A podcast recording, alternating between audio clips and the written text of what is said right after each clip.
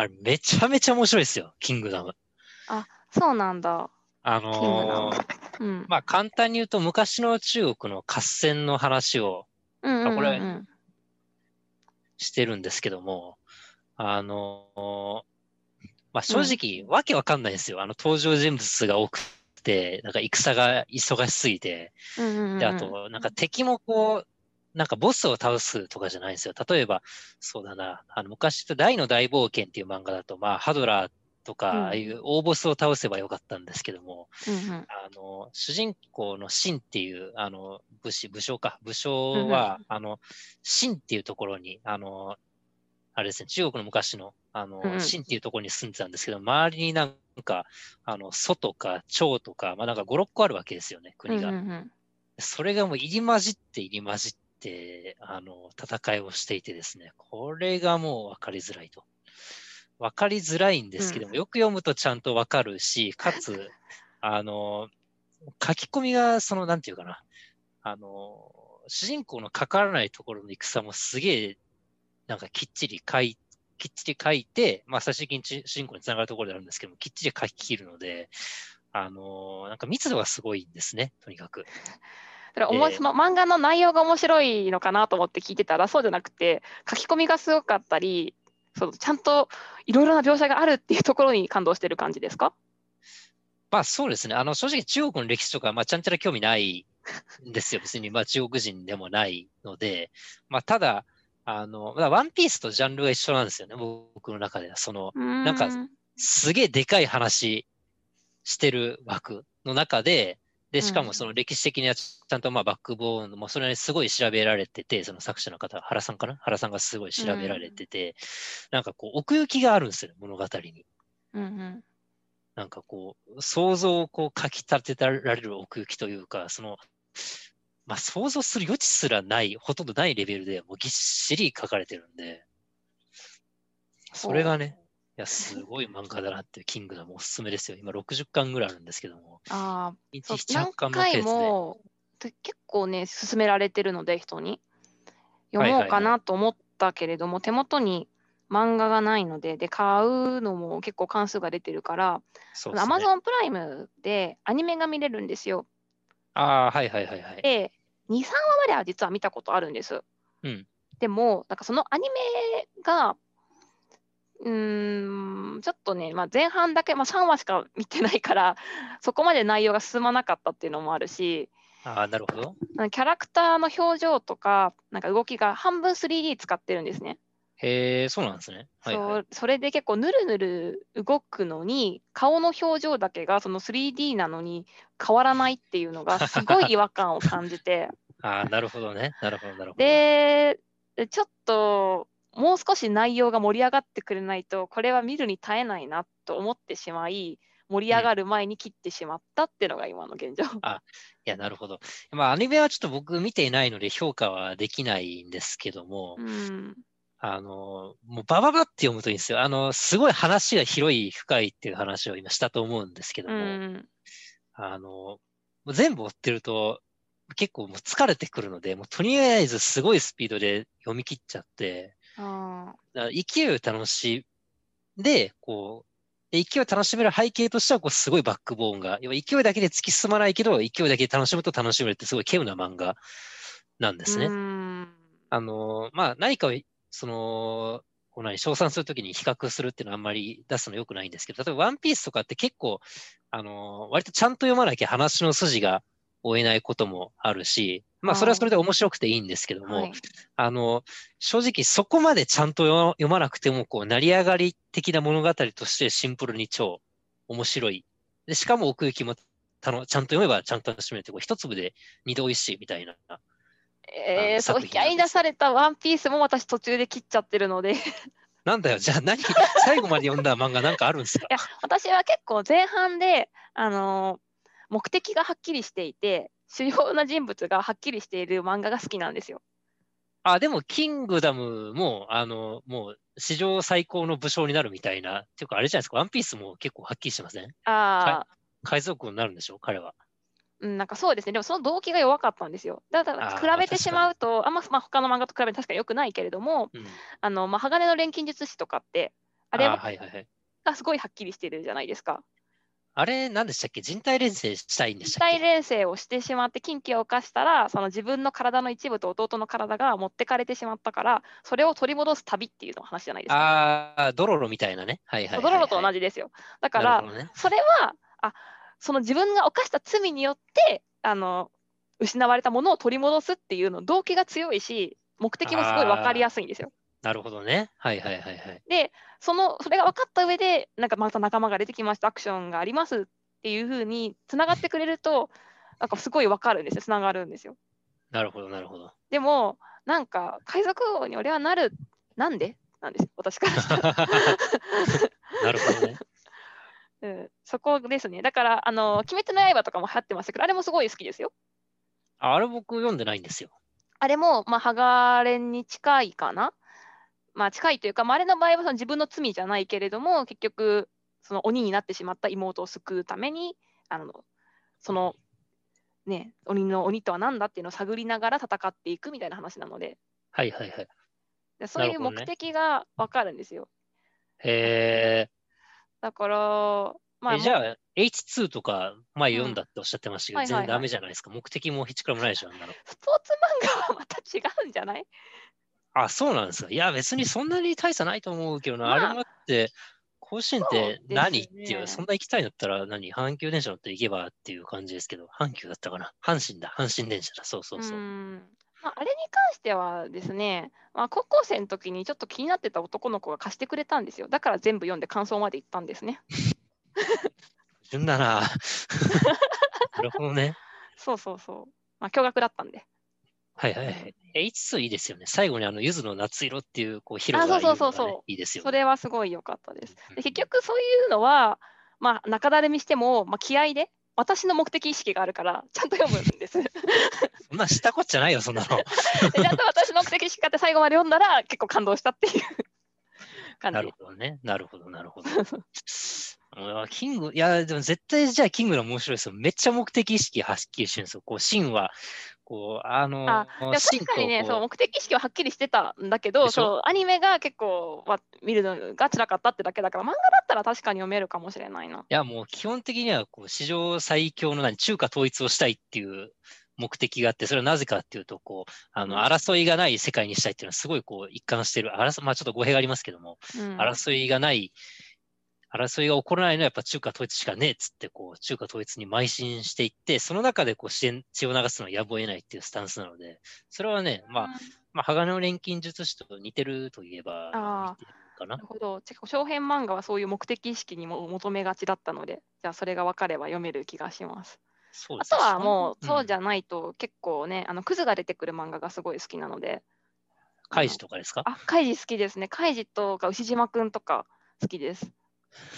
うん、カイジと牛島くん好きな。カイジはでも、まあでも、そうか、全員クズか、大体。そうそうそう。あの、もう本当死ぬ一歩手前までいかないで頭使わないのが最高ですよね。カイジね、あーカイジクズいいっすよね。僕、あの、サブキャラがクズでみんな好きなんですけども、あの、三好くんとか、あの、裏切る、まあ、定期的にみんな裏切るじゃないですか。うんうんうん。そうだね。まあ欲に忠実だよね。そうですね。でだから、あの、鉄骨渡りあったでしょ、カイジの。ああ、あ覚えってますか？うん覚えてあれで声を出さずに落ちていく人いるじゃないですか。あの人出てきたときね、いや、そうじゃねえんだよなって思ったんですよね。いや、俺はクズが見たいんだっていう。そうだね。なんか、そう、そういう、あの漫画において、あんまりプライド高いとかはいらない。そうそうそうそう。クズがね、うんクズが見たいんですよ、クズが。そお金が割とない漫画だと、最近だとあの、月間、うんあ、週刊モーニングに連載されてる小遣い生活かな。小遣い万歳、小遣い万歳っていう漫画がありまして、う。うん。これはあの、お小遣いがない世の男性を取材みたいな感じでして回るうん漫画なんですけども、あの、マジでお金ない人が鬼のように出てきて、もあの、例えばその、ポンタカードにこう人生を支配されてる人とか、要はポイント貯めるのにも躍起になりすぎて、もう全部ポンタを中心に回っちゃってる人とか。あとは、あの、飲み屋に行くのは、まあ、お金がないみたいな理由で、あの、駅のホームで、あの、チューハイみたいなの買って一人で飲んでるおじさんの話とか、あれ、超面白いですよ。小遣い万歳。そういうのを見たいなら、なるほ。ど。ちょっと知らなかったので、じゃあ、まあ確認してみます。なるほどね。うん。えというところで、あの漫画の話をしたんですが、今日はあの、まあ、同じ書籍ということで、竹の本の話をしようと思ってたんですね。そうそう。まあでも竹の、まあ、漫画も、まあ、竹の漫画じゃないよ。ないね。竹 の竹の漫画してい。ない、今、下水漫画の話しかしてないけど、でも、あの今言ってるようなね、あのーまあ、さっき言ってきたカイジとか、はいはいはい。赤毛がカイジ書いてる人と同じだよね。で、麻雀漫画でえっと、そうですね。はい。あるよね。麻雀やりますか？あ、麻雀、中学の時からやってましたよ、割と。中学から？それはなかなか あの人早いですね人並みには打てますよ。はい。うんうん。あの、私は割と、あの、まあ、最近始めたというか、はいはいはい。結構、そうですね、旦那さんがやるので、はいはいはい。そのまあ一緒にやろうみたいな形で、そのまあオンラインであのやることが多いんですけど、まあ、天宝とかジャンルモンとかああいうやつですね。うん、ジャンタマをね、打ってあはいはいはいはいはい。はい。まあ、そういうのね、あると結構私、あのまあ、出張が多いので、結構 スカイプとかしながらね、打てるんですよ。ああ、はいはいはい。いいですね。そうそう、だから、あのーまあ、ここ最近、私は麻雀打ち始めて、で、結構あ面白いなとは思ってるけど、うんあの、ソーズって竹ですよね。で、竹ですね。はい。うん。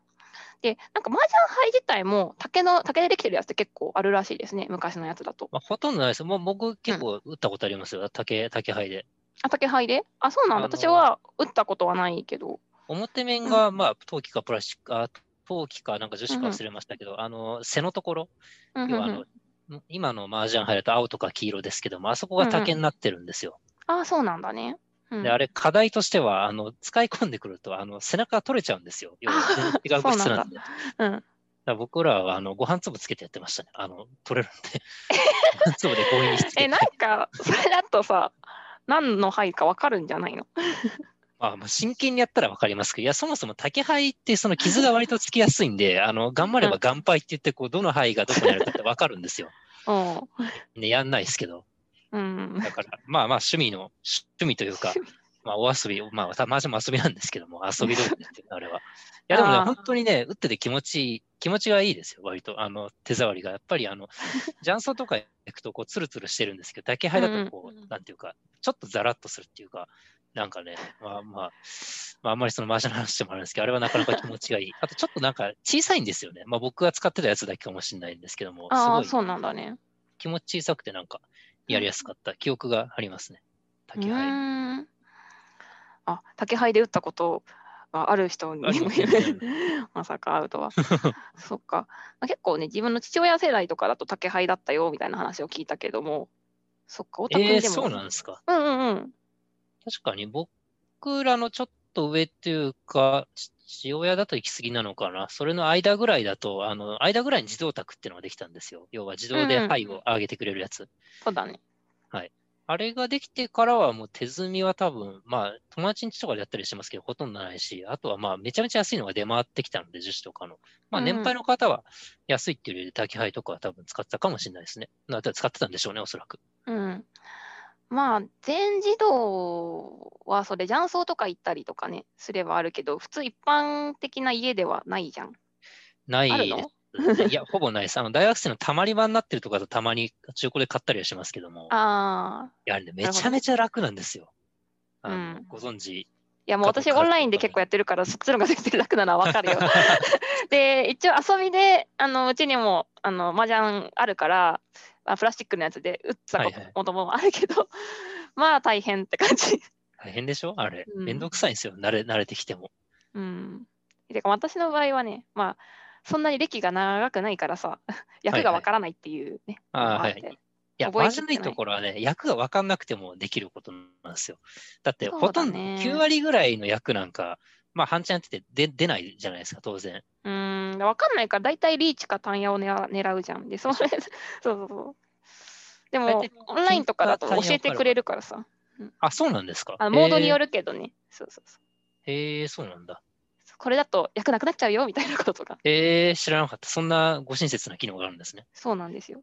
なるほどだから、ね。なんか、まあ、なんか役になるだろうって、なんかポンポンしてると、なんかびっくりマークとか出てきて、いいんですか？あ気をつけようってなるんですね。いや、ぜひ今度、あの、旦那さん交えてやらせてください。僕はぜひぜひ。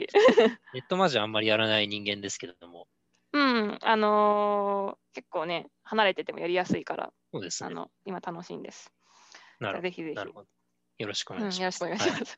はい、まあちょっと竹なのかね、まあ、麻雀もでも今竹だったって話だからいいとして、で、今ちょっと欲望の話だったからね、えー欲望続きで、竹と酒の話をね、今日していきたいなと思うんですが、ちょっとじゃあ、せっかくなんで、ラジオらしく、えっ、と、区切りましょうか。えーはいとうん。では皆さん、こんにちは。えー、竹サロンラジオ第7回ですね、始めていきます。えー、とこのラジオでは竹に関するあらゆるトピックを扱って雑談形式で話していきます。パーソナリティは私、サハラと、太田です。よろしくお願いします。はい、よろしくお願いします。で、えー、とさっきまで欲望の話をしていたので、はいはい。お酒の話、お酒の。話していきましょう。で、えっ、と、まあ、せっかくなのでトピックを使おうと思って、今日はこの竹、物と人間の文化史という。シリーズ本が昔法政大学出版局から出てたんですけどその中から「竹」というタイトルの、えー本を持ってきました。えっ、と書いたのは室井博先生かな？これ博でいいんですか？読み方。ヒロシじゃなかったかな。あんまりちょっとあの活字で読んでるんで自信がないですけども。はい。えっ、とちょっとねそうこれいつも漢字だけでで認識してて形で認識してるので、うんうん、あ室井先生って我々特に呼んでるからねあ、下の名前をね。はい意識してなと、かった。合ってます。はい合って。ますか？ありがとうございます。はい室井博先生の、ね、竹っていう本をちょっと見ていきたいと思います。でこのはい本は割と室井先生、もう竹に関する本、ありとあらゆる本を書いてるんですけど、もう、えー竹に関するトピックを第1章から、これは第6章までにわたって、えー最初は竹と生態から、えー利用や、えー文化、伝統、庭に関すること、それから自分との思うこと、生活など、ありとあらゆることを書いてるんですね。で、その中で、えーと、竹と食生活という章もあります。でそこで竹と酒について書かれているところがあるので、えーちょっとあ前もね竹とお酒の話最近のニュースを使って話していったので今日はちょっと室井先生の少し前の情報として見ていきたいと思います。ちなみにこの本が、うん出版されたのは1973年の12月25日クリスマスだそうです。あ、うんちなみに、そうだ、室井先生の紹介だけ簡単はいにしておきましょうか。あの、室井先生っていうのは、まあ、あの、竹界には何人かの超人、竹博士と言われる 超人がいるんですけど、まあ、そのうちの、まあ、一人で、あとは、えっ、と、上田浩一郎先生と、うん、あとは誰かな室井先生と上田先先生と。あ、内村先生ですね、ご存命なのは。はい。うんえっ、と、まあ、何人かその超人がいるうちの、まあ、元祖超人ぐらいに相当する人で、えっ、と、彼は1000あの、ウィキペディアをちょっとざらっと読むと、1914年生まれで、えっ、と、兵庫県生まれだそうですと。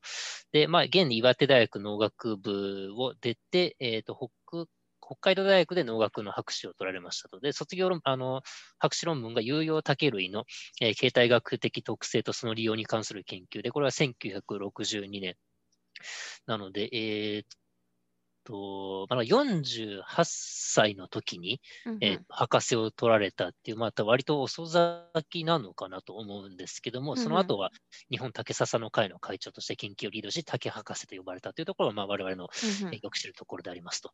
でまあ、研究分野は竹の分類植物の生態というところで、まあ、あのさっき佐原さんがおっしゃったように、あの竹にた関する著書が、えーとまあ、数限りなく出ているという方で、まあえー、と再三申し上げるように竹界の、えー、と偉人ですと。で、2012年没ということで、まあ、もう亡くなられてはいるんですけども、でまああのまあ、連綿とつながるつながる竹の、えー、と研究史に、えー、と三千と名を輝かす方の一人ということです。うんうんはい。はい、ありがとうございます。そうですね。でその、まあ、竹界の巨匠が書かれた、えー本なんですけど、えーこの竹と酒の中に、えっと面白いことが書いてあります。でそもそも、まあ、酒、ね、酒だけに、えー限った話になってきますが、えっとまあ、日本の酒の、えーっと始まりっていうのは、まあ、これ、室井先生はおそらく果実酒であっただろうというふうに考えてるんですね。で、えっとまあ、その理由としては、あのーまあ、日本書紀の中で、えー、ヤマタノオロチを退治するときに、あのーこの酒樽をその醸させて、えーまあ、酒を作ってそれを持っていったっていう話があるんですけどそこがあの果実名は書いてない、まあ、果物名は書いてないもののおそらく甘いということでその果実果樹じゃないか、えー果実酒じゃないかっていうふうに、まあ、思ってるんですね。で、まあ。室井先生がそこに着目した理由なんですけどじゃあその酒を果実酒をヤマタノオロチの胎児に運びますよと。どうやって運ぶんですか、っていうところで竹が出てくるんですね。うんなるほど。はいはいはいはい。おそらく竹筒に詰めて蓄えていっただろうというふうに 考察されています。いや、ひょうたんでも、ひょうたんでもいいじゃないですか、別に。完全に昔の人のエスやー、ノー根拠でしょ、それ。いや、器ぐらいあるでしょ、昔も。いや、ここじゃあ読みますよ、原文。はい、どうぞ。アルコールの味を覚えた原始人たちは時期が来ると、えー山で果実を取って竹筒に詰めて蓄え同時に葉の広いクマザツ類クマザツ類か竹の皮または大きい木の葉で蓋をしておくことがより清潔であると気づいたに違いない。うーん、伝伝文、伝文ですらなんて言えばいいんだろう。まあ、も妄想の域に近いの別に、あの、何、虚勢にケチをつけるわけではないですけども、なんか願望何割入ってるのかなっていうところですかね。うーん そうですね。まあそういう説を唱えてあの書に記してくれてるっていうことは私は嬉しいですけどね。大体その理屈で言うと、ロシア人って永久に酒が飲めなくなりますよ。あんなに酒飲む人類なのに。あ あ。まあこれ今日本だけのことです。考察していることだからな。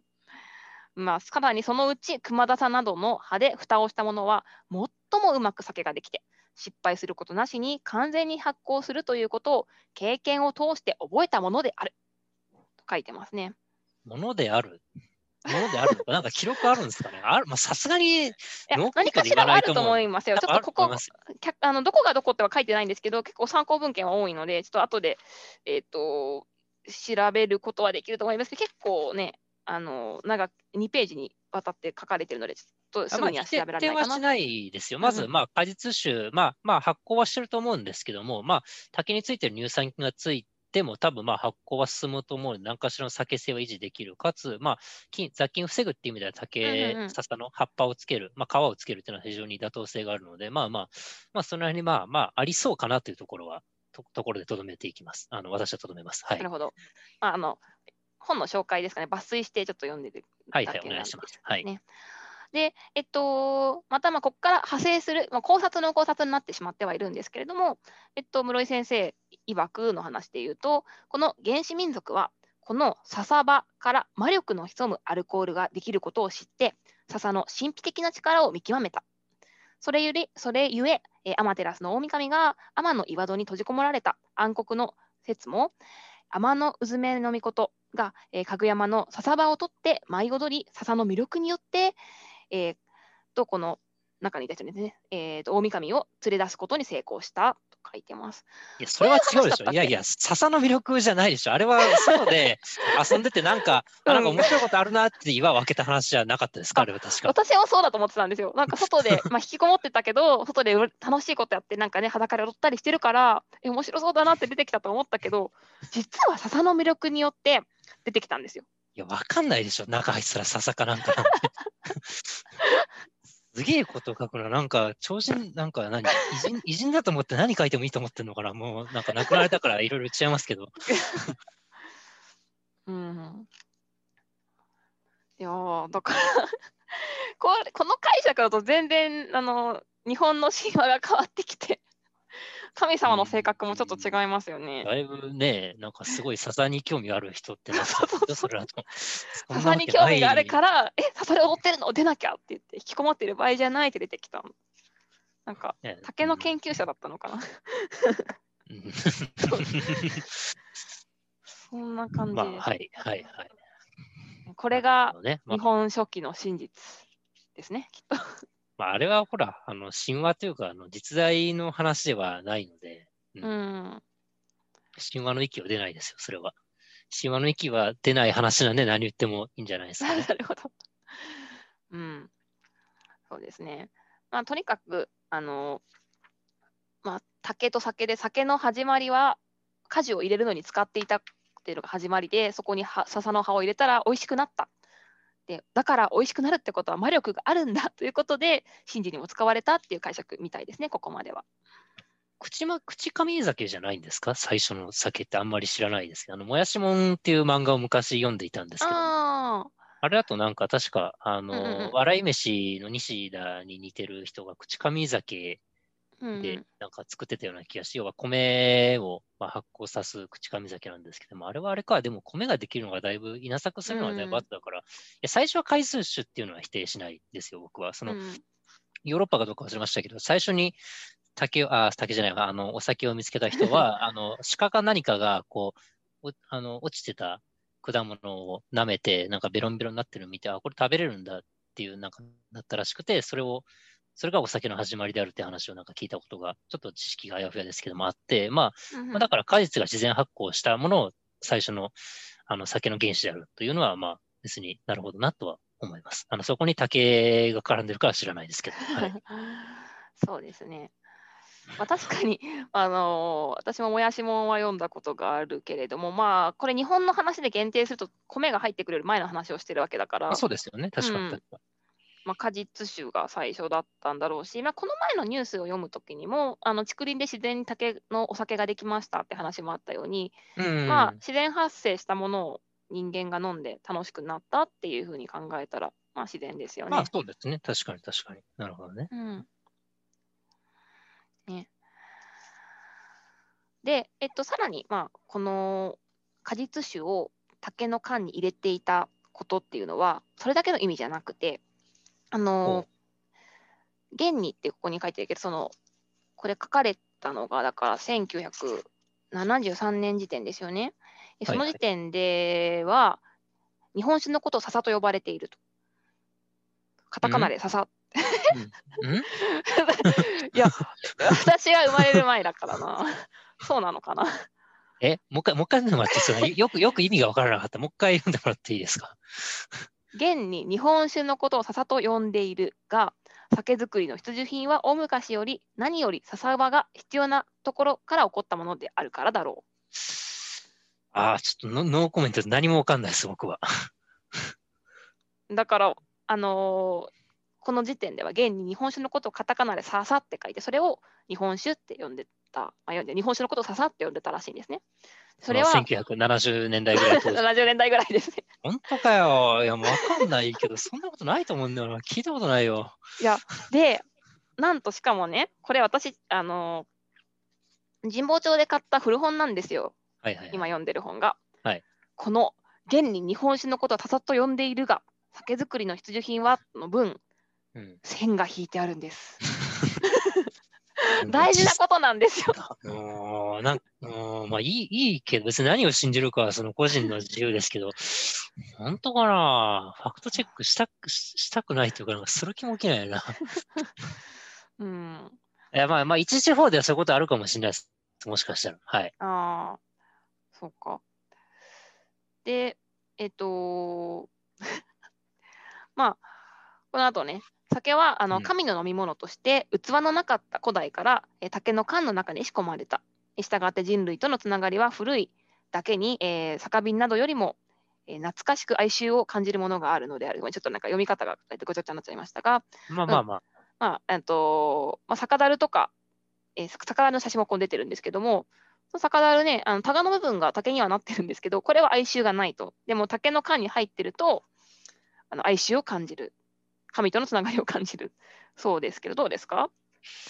まあ、神とのつながりはまあまあいいですよ。その、ほら、あの、お寺さんとか 神社とかってマダ系が植えられてて、これを神事に使ったりするじゃないですか。だからそこは別に否定するつもりはないですけども、哀愁を感じるっていうのは、なんだろうな。あの、いや、哀愁ってその個人の経験によって生まれるもものだと私は思っていて、で、この室井先生は、まあ、なんぼ古い人間って言っても1914年生まれなので、別に酒樽あったよなっていう、哀愁って、なんだろう、こう日本の、その室井先生が信じる日本の歴史に思いを馳せて哀愁を感じるっていうことで、それがだから全体、日本人全体に共通するその哀愁とは、僕はちょっと相入れないんじゃないのかなと思いますね。ちょっとこの法政大学出版で出しているので、あ割と竹の入門書として書いてはいるんですけど、ちょっと内容がそのエッセイみたいな形になっちゃってるのかもしれないですね。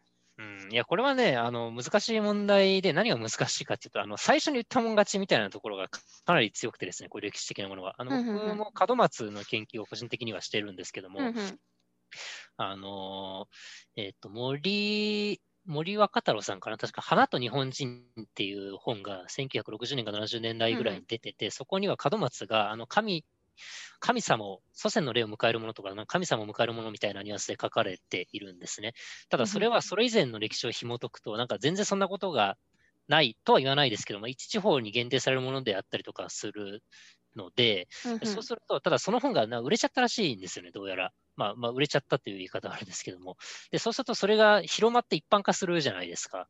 でそうすると、じゃあ門松は今どうなったかっていうと、まあもう日本人の9割ぐらいの人は多分、意味を知ってると自称する人は神様が舞あの神様の拠り所である、拠り代であるっていうところの解釈が一般的になっちゃっているんですね。うんうんで、なそれと同じように、なんか言い出したもん勝ちの節がかなりあるかなと思っていて、この人はその酒を、何、竹と書いて、笹と書いて酒と読むとか、あとなんか哀愁を感じるとか、そうやって書いてしまうと、で、それを、それになんか、あの、フォロワーというか線を吹く人が現れると、それがどんどん主流派の意見になっちゃう恐れがあると思っていて、これが正しいかどうか僕はわからないですけども、なんかそれって少し危ういなと思ってお話を聞いていました。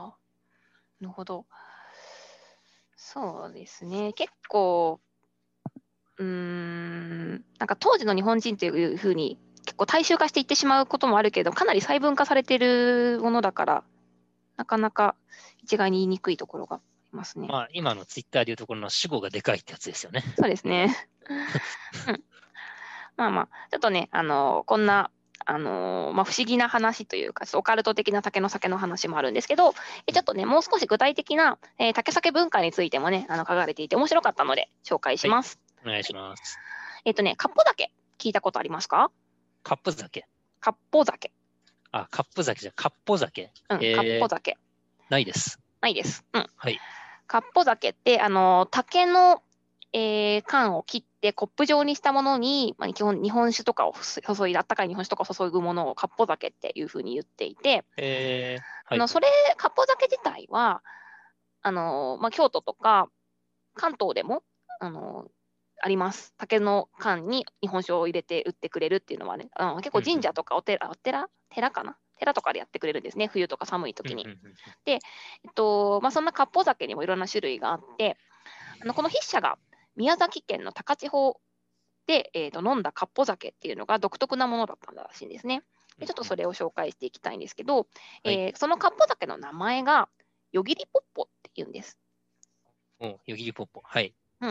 でなかなかかわいい名前そうですね。ですね。えーっと、あ、よぎりポッポですね。うん。で、よぎりポッポですね。で、でちょっと、あの、今ちょっと図があるんですけど、それをシェアできないのがなかなかちょっと辛いなと思ってはいるんですが、あの、よぎりポッポっていうのは、まあ、今から説明する竹の、竹じゃない、酒の飲み方なんですよ。で、えーっと、その、さっき、かっぽ酒って言った竹の缶を切ったものにお酒を入れるもの、入れてるもの、それをタカンポというんですね。だから、うんよぎりポッポっていう食べ方の中でタカンポを使います。でうんよぎりポッポっていうのは何なのかっていうと、あのまあ、山仕事で使えた人たちがあの労働歌を歌いながらあの食べるあの飲み会料理なんですけど、土の中にまず山鳥やモズや鳩を入れて、その上で焚き火をするんです。うんで、えーその上にいくつか枝葉を置いて、えー、タカンポを、うん、タカンポ、竹の缶の部分を温めるんですね。まあ、コップ状にしたものを。はいはい。えっ、と、その入れ物を温めて、で、そこに、あの、まあ、持ち寄ったお酒をついで、えーお酒を飲んでる間に、土の下の山鳥とか、まあ、さっき言った、ね、モズとかが焼けて、食べ頃になって、それを木べらで、あ、木べらじゃない、竹べらで、すみません、切って、あの、飲むんですね。で、それを飲んでる時に、あの、お酒を継ぐときはまたカッポカッポといいいい音、ねたたえーね、鳴らせながら、まあ、飲むよというのがこれが、まあ、そこまでがよぎりポッポということらしいんですけど、えー、と現代ではあのまあ、これは今話したのはその高千穂の古いカルチャーです。はいはい。で、えっと、この本が書かれた時点というか、筆者があの文章を書いた時点では、現代ではこの鳥はあのモズとか鳩じゃなくて、鶏があの用いられていて、ちゃんときれいに羽毛と内臓を除いてからあの焼くと書いてますね。うーんうんなるほど、なるほど。これ、だから竹の文化というよりは、竹も使ってる文化にはなるんですけど、あの結構山賊みたいな文化に使われてて面白いなと思って。まあでも、うんまあ、埋めて焼くの、蒸し焼きですよね、要すそうるに。ですね。う。うんん、まあまあまあ、別に違和感はないです。その竹が主役では僕は決してないと思いますけど。まあ別に、まず書き方がその竹が主役主役になってるので、ちょっと。なんか思想的な偏りがあるんだよな。別にいいんだけど。うん。そうですね。で、あのーまあ、一応、室井先生おすすめの、えー竹のかっぽ竹、ね、このよぎりポッポでもいいですけど、このかっぽ竹をうまく味わう方法として、一応ここね、結構書いてくれてるんですよね。いくつまであるんだろう。あ、8個、ね、ポイントがありますよと。これはあの自分の意見で書いてくれてます。はい、どうぞ。であのまあ、ちょっと今後ね、このかっぽ酒なりよぎりポッポなどをするときの参考にも、ね、なると思いますし。てか、やりたいですよね、竹サロンでね、あの対面でみんな会えるようになったら、うん、こういう行事を復興させるのもありかと思うんですよね。よぎりポッポですか、あ、そうそうそう。うん今今は鶏でやるので。はいはいはい。で、えっとまあ、ただ、あ室井先生直伝の美味しくなる方法8選があるので、まあ、ちょっと見ていくと、一1つ目は、あ、ちょっとこれじゃあクイズにしようかな。その室井先生の気持ちを考えて。絶対当たんねえよ。はい、どうぞ。はい。どの竹がいいでしょあー。いや、多分ね、え、宮崎の話でしょ？うそいや、でも絶対ね、まだ、いや、まず妄想地区はない。妄想地区は絶対ないです妄想地区か、一応これランキンング形式になってて、1位、2位、3位があります。グ。だってトップ3はだって妄想地区、まだけ8区のこの3つ選ぶわけでしょ？その3つを選ぶので、あと順順番を組み替えるだけですね。はい。一応あの説明すると、妄想地区、まだけ八区っていうのはこう日本三大大型地区にって言って、まあ、いわゆる僕らが竹って言ってるようなあの大きい緑の春ですと。うん、で、で、まあ、多分ね、妄想地区は3位になると思って、はい正解。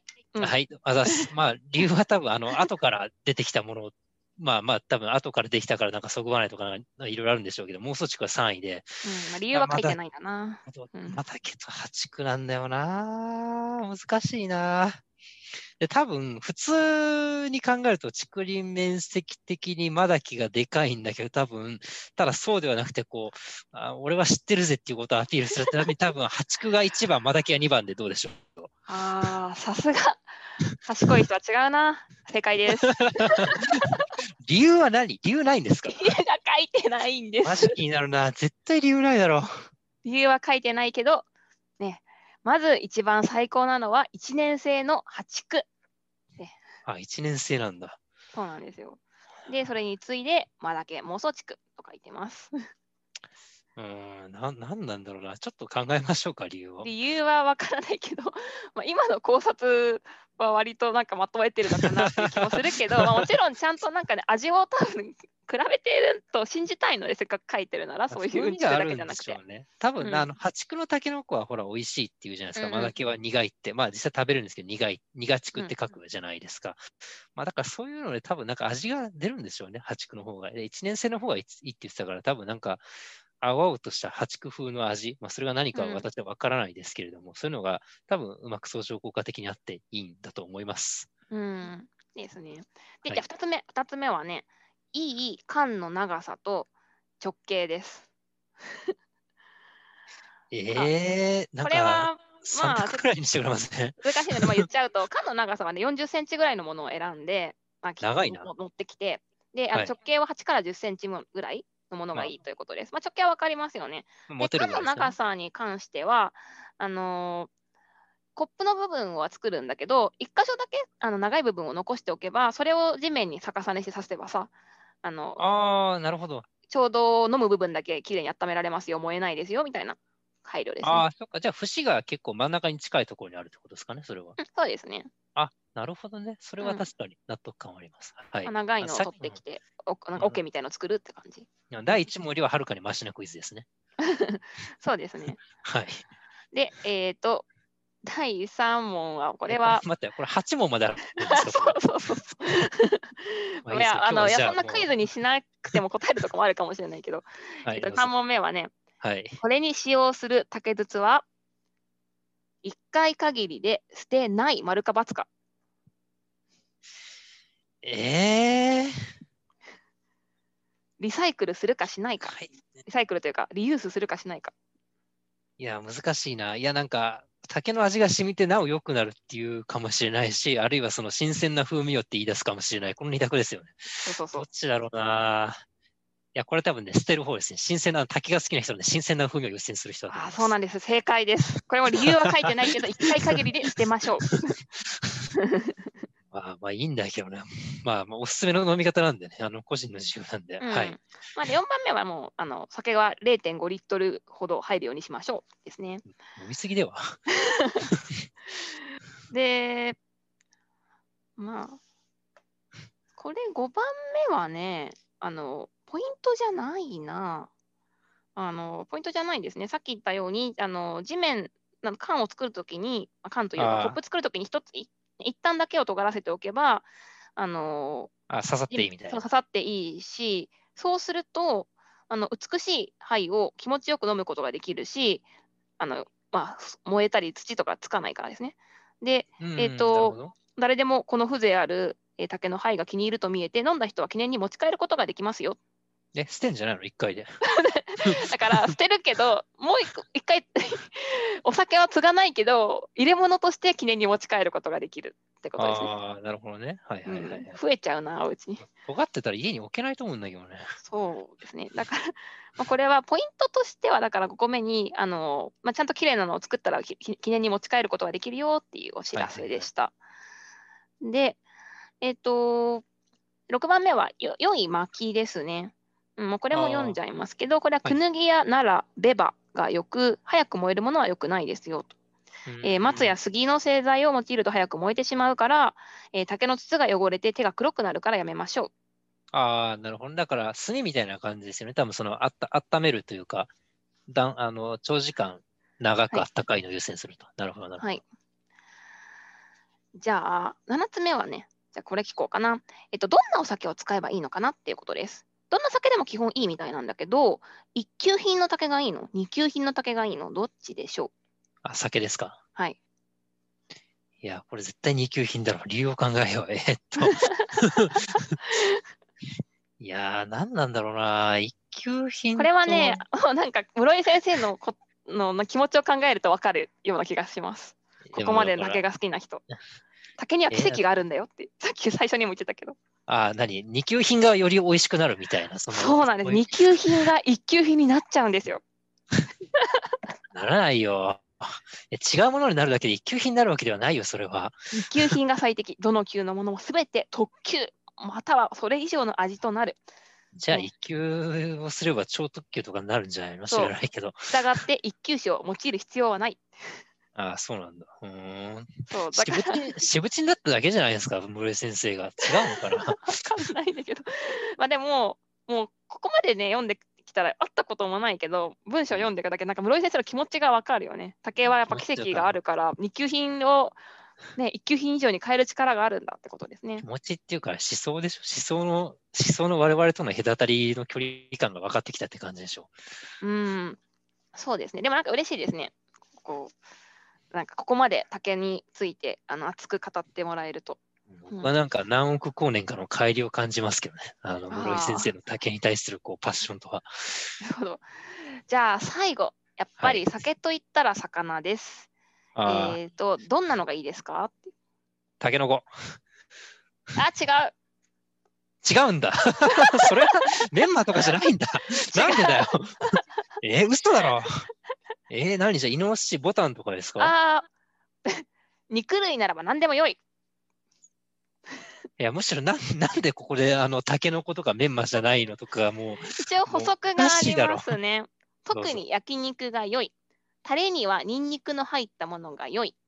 うん。ネギ、玉ねぎは肉の悪臭を防ぐためと消化を良くするためだから、まあえー、と取る方がいいけども、まあ、多すぎるのは良くないよということですね。いや、もうそれ単に、だからもう美味しい焼肉の食べ方じゃないですか、それは。いや、もうすごい、すごい納得がいかない、最後。なんでタケノコじゃないの？最後いきなり焼肉の話になったんで。いやせめてほら、中華料理でタケノコ入ってるやつとか結構あるじゃないですか。あれじゃないんだ。うん、でちなみに、あのまあ、ちょっとね、いっぱい喋ったから、もうあんまみ手短にするけれども、もう一つね、短い竹の話が載っていて、なんと、はい。えっと室井先生ね、岩風寺の竹酒っていうあの話をね、書いてくれてます。はい。えっと、奈良県では、その癌を封じるための竹酒がね、えっとまあ、飲まれてるって話なんですけど、まあ、これはね、竹の酒というよりは、まあ、竹んじゃないんだよな。奈良のお寺では、その竹に関係したもの、例えば、あのーまあ、筆とか茶器とか、まあ、華道とか茶道の道具とかをあの供養するっていう文化があるらしいんですね。うーん。まあ、なんか日はい本結構ありますよね、昔から使ったもの。針とかもね、あのまあそうですねあの日本はほら、つこも神っていう文化があって、なんか長年寄り添った道具には神様が宿るよみたいな、それに近いんだと思います。そうですよね。はいで、それに近いので、多分竹の供養があるらしいんですね。で、えっと、でその供養の日は、まあ、旧暦の5月13日の蓄水日。これはよくあのお寺さんとかにも言われますね。でその日にその竹関係のものの供養を行って、で、まあ、セレ簡単なセレモニー、竹の苗を植えたり配ったりのね、セレモニーがあるらしいんですね。あとは笹寿司を食べるとか。うんうんうんえっと、まあ、ここで、えーっと、まあ、振る舞われていたのが、あの、まあ竹の酒がありますよ。で、これは、まあ、青竹の筒で飲むことによって、あの、まあ、結構神聖なものを取り込むっていうようなあのものとか、無病息災を祈るっていう意味があったらしいんですよ。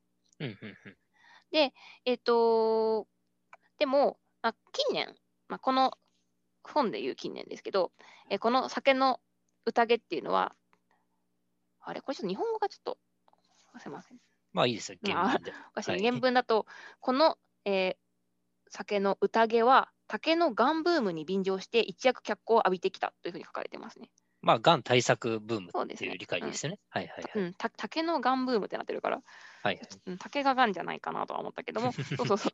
で、えっと、だからもともとは、その、まあ、おみっきりのような酒だったけれども、はいまあ、それには、あの、竹の缶を使っていることから、ビタミン K とクロロフィルが含まれている。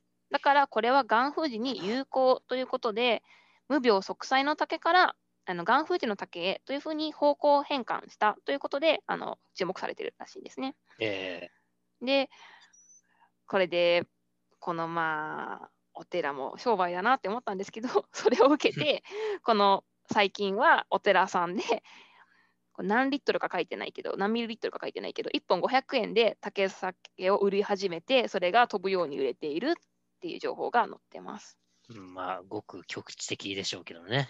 うん、でもまあ昔、まあ、昔といってもまあね70年代だからそこまで昔でもないけどもなんか人間ってやってること変わんないですね。ちょっとバズったまあ、らすぐ売れて。そうですね最近、んうんちょっとバスタ売れるみたいなのわかるわかる。はいはい。うんまあ、これもちょっとね、あやかいてたらね、今、最近、竹の酒の話とか、竹のお菓子とか、竹の食べ物の話とか、ちょいちょい出ては消えて、出ては消えて出て、そこまでまあバズるまでいかない、あの話題にはなっても流行らないっていうのがずっと不発が続いてるけれどもね。うん、まあ、その中でね、まあ、なんか新しい伝統とかができていくんで、まあまあ、いくつか出ては消えっていうのは新しいあり方だと思いますよ、その代謝の。はい。